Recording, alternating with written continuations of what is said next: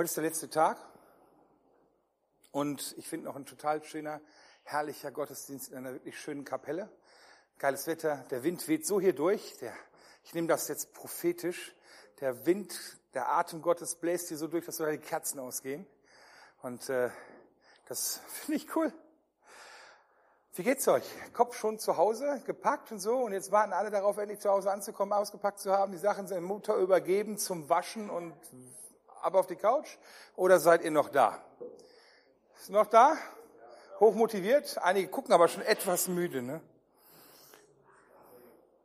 Ich habe euch eine total irre Geschichte mitgebracht. Die ist wirklich passiert. Die ist jetzt nicht ganz, die ist jetzt doch schon ein bisschen später, aber nicht ganz so, ganz so früh wie Mose. Und zwar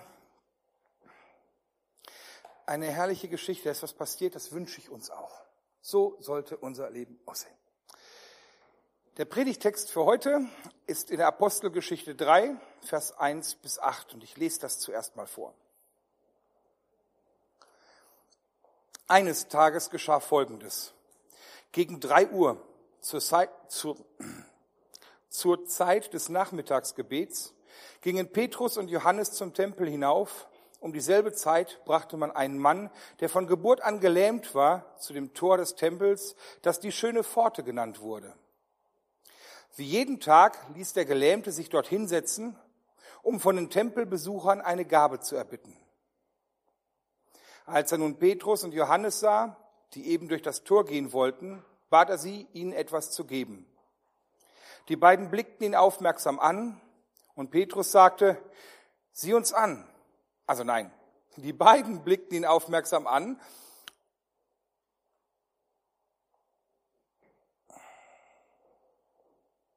Die beiden blickten ihn aufmerksam an und Petrus sagte, sieh uns an. Der Mann war erwartungsvoll und sah zu ihnen auf und er hoffte etwas von ihnen zu bekommen. Da sagte Petrus zu ihm, Silber habe ich nicht und Gold habe ich auch nicht. Doch was ich habe, das gebe ich dir. Im Namen von Jesus Christus aus Nazareth, steh auf und geh umher. Mit diesen Worten fasste er ihn bei der rechten Hand und half ihm, sich aufzurichten. Im selben Augenblick kam Kraft in die Füße des Gelähmten und seine Gelenke wurden fest. Er sprang auf und tatsächlich, seine Beine trugen ihn, er konnte gehen.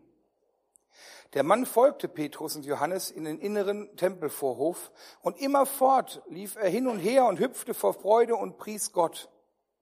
Die ganze Menschenmenge, die sich dort aufhielt, wurde auf ihn aufmerksam. Als die Leute begriffen, dass das der Bettler ist, äh, dass der, der da hin und her sprang und Gott lobte, niemand anders war als der Bettler, der sonst immer an der schönen Pforte des Tempels gesessen hatte, waren sie außer sich vor Staunen über das, was mit ihm geschehen war. Ich habe auch meine Probleme mit dem Lesen. Jesus, herrlich das zu hören. Ich weiß, dass du derselbe bist heute, damals und in Ewigkeit. Und ich bete, Herr, dass du das Gleiche mit uns tust.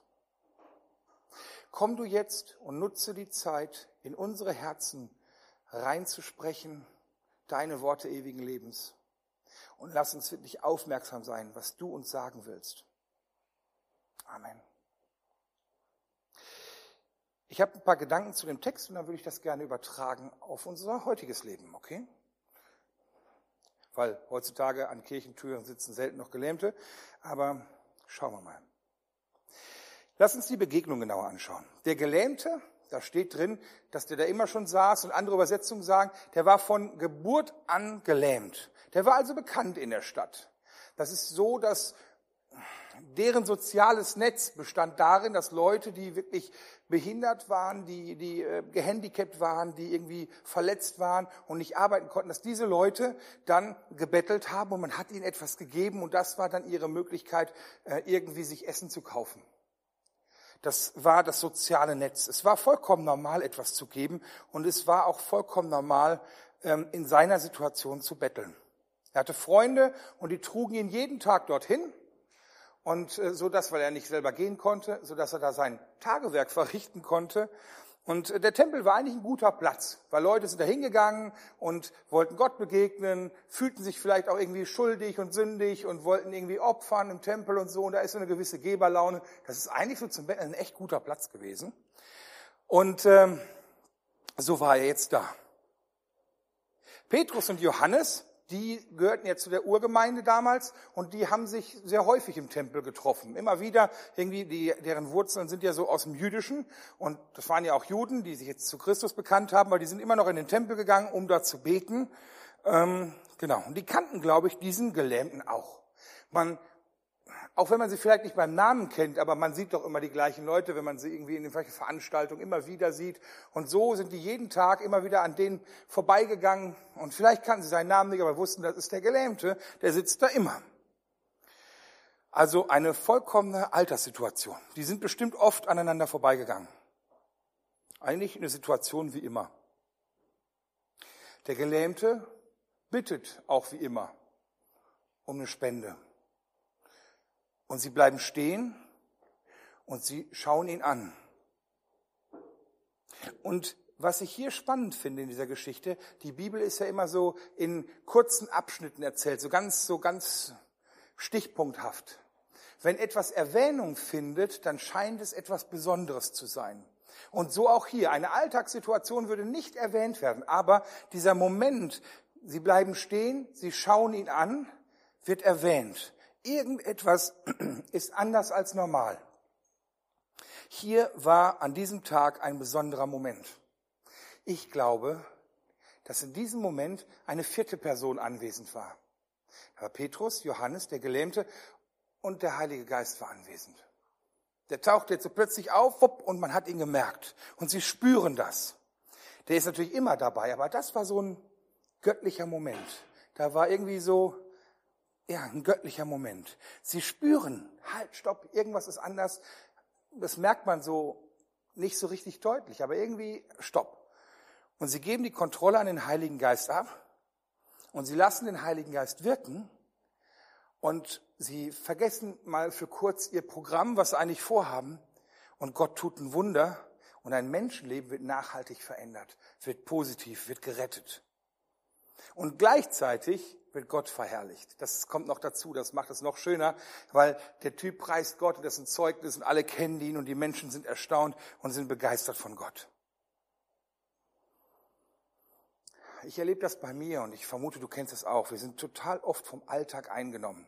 Der Alltag ist wie so eine To-Do-Liste, wie so ein Kalenderding und du musst so Programmpunkt für Programmpunkt abspulen. Manchmal ist der Alltag so voll, dass du dir wirklich jeden Punkt einträgst. Ich habe eine Viertelstunde Zeit dafür, eine halbe Stunde Zeit dafür, weil dann muss ich da und dahin schon sein. So, in meinem Kalender stehen neuerdings die Wegzeiten drin, die ich von einem Ort zum anderen brauche, damit ich nicht versehentlicherweise da irgendwelche Sachen eintrage. Man hat den Kopf voll und man lebt irgendwie nie im Jetzt und Hier, sondern eigentlich immer schon so, was ist als nächstes dran, was passiert. Deshalb fragte ich gerade, ne, seid ihr kopfmäßig schon zu Hause? Weil das kommt als nächstes, die Heimfahrt und so weiter. Man denkt, ah, was muss ich noch machen irgendwie vor der Schule und so. Man ist im Kopf schon weiter, aber das Jetzt und Hier, das erlebt man nicht. Man hetzt durch seine To-Do-Liste. Und auch die hatten ihre Termine. Die wollten in den Tempel, da war was zu tun, da fängt ein Programm an. Und die können nicht damit rechnen, dass es ein bisschen später wird, weil die Technik nie hinkriegt. Bei denen ging das pünktlich los.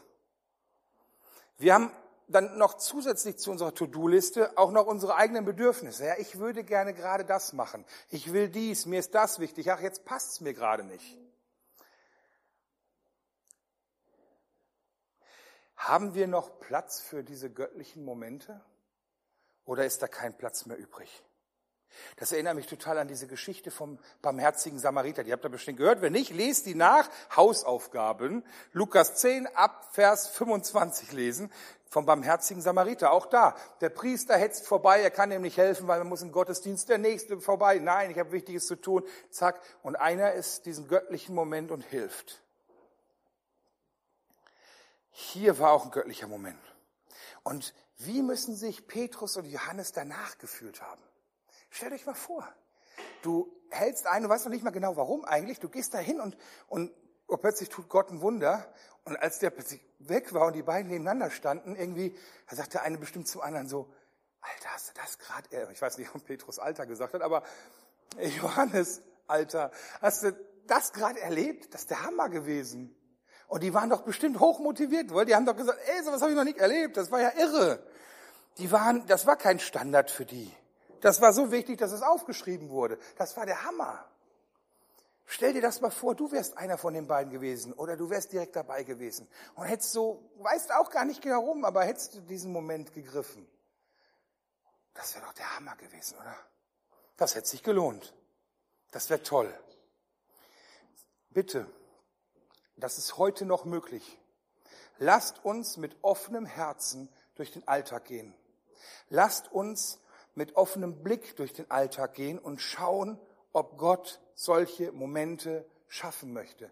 Lasst uns Begegnungen von Gott irgendwie nicht verstreichen. Lasst uns diese göttlichen Momente suchen. Man kann das üben und trainieren, zu spüren, wo Gott gerade etwas tun möchte.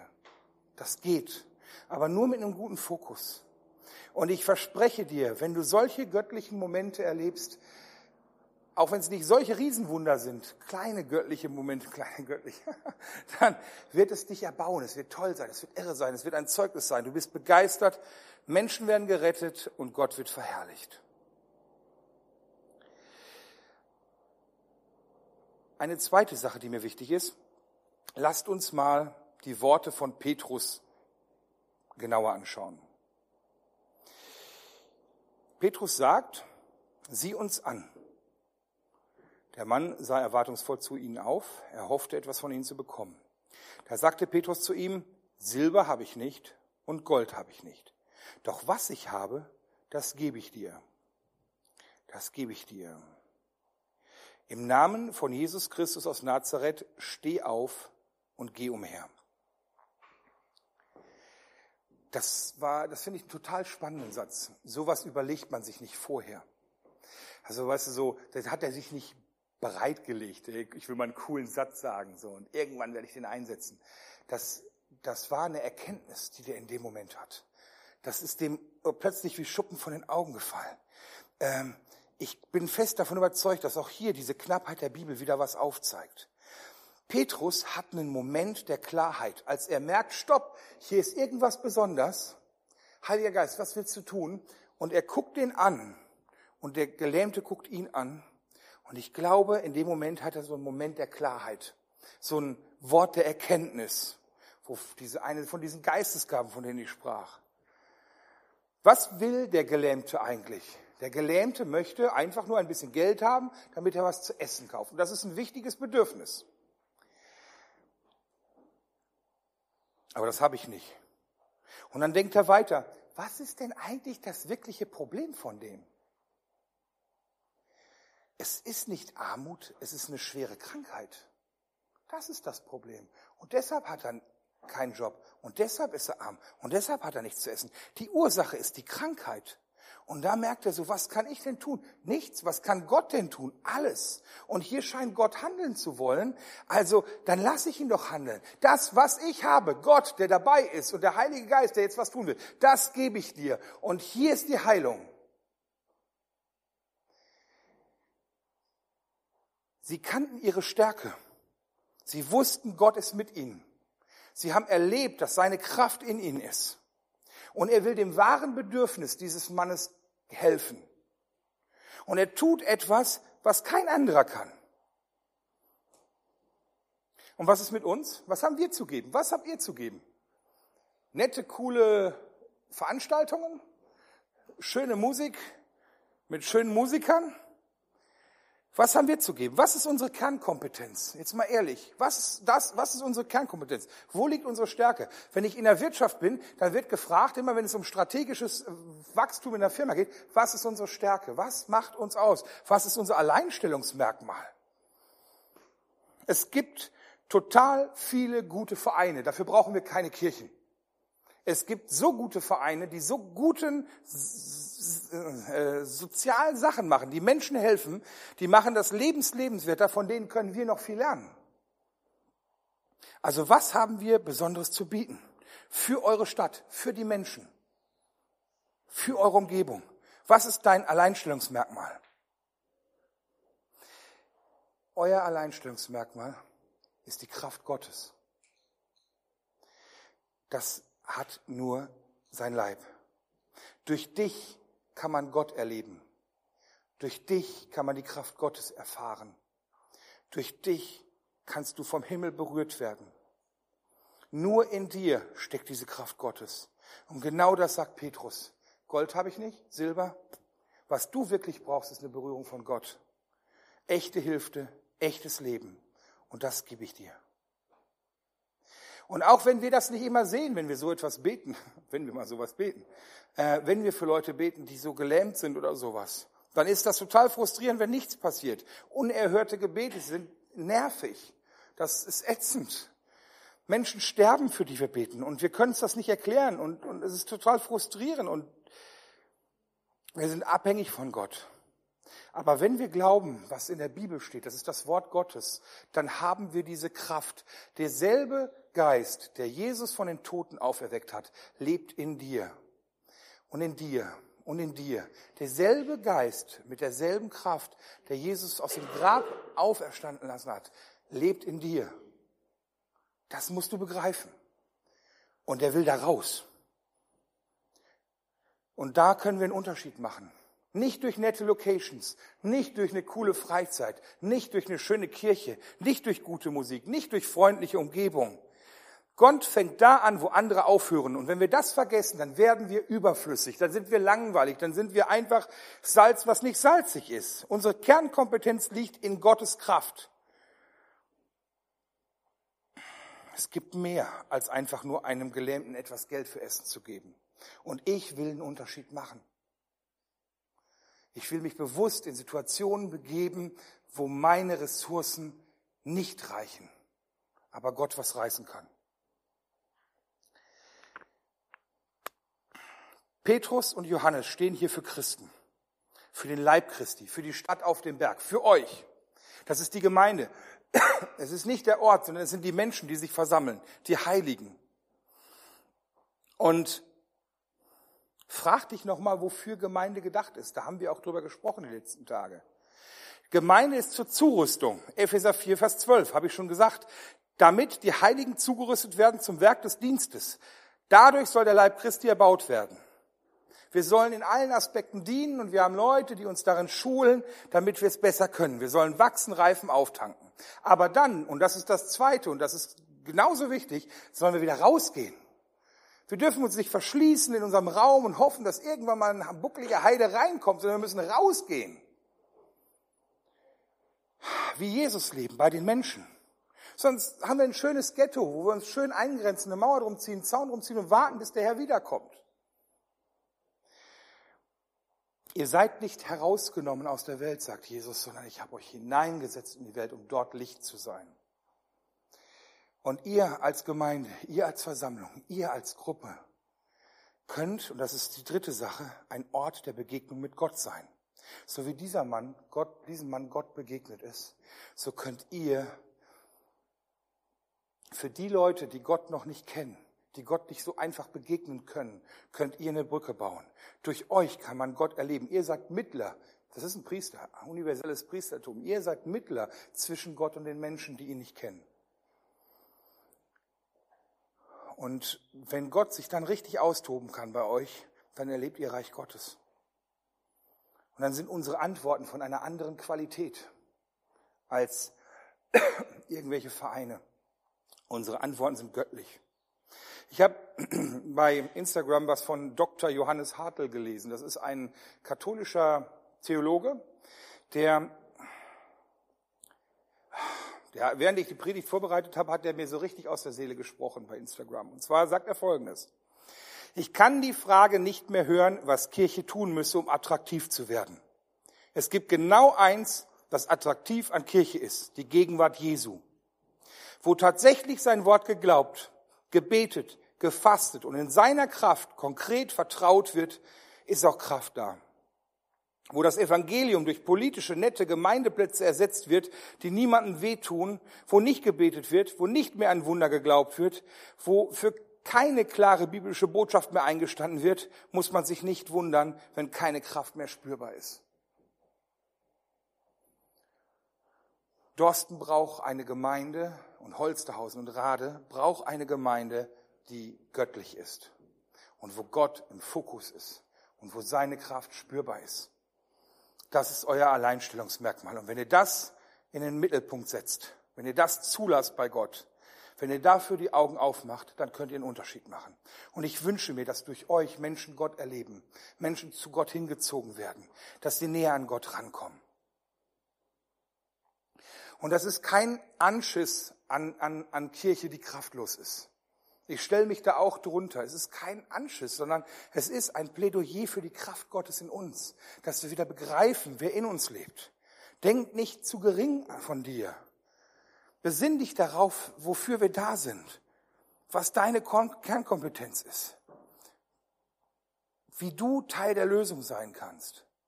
Und wenn das heißt, dass wir Angst über Bord werfen müssen, alte Gewohnheiten über Bord werfen müssen, Frust über Bord werfen müssen, Fragen über Bord werfen müssen, dann will ich das tun. Weil ich will nicht irgendein Verein sein, der nett ist. Weil nett ist der kleine Bruder von doof. Ich will das tun, was die da getan haben. Und ich mache euch Mut, mutig zu sein, auch das zu tun. Also frag dich, wo ist dein Platz in dem Spiel? Darum ging es die ganzen Tage. Was hat Gott mit dir vor? Und dann das Wichtigste, spiel mit, okay? Nutzt die göttlichen Momente. Amen.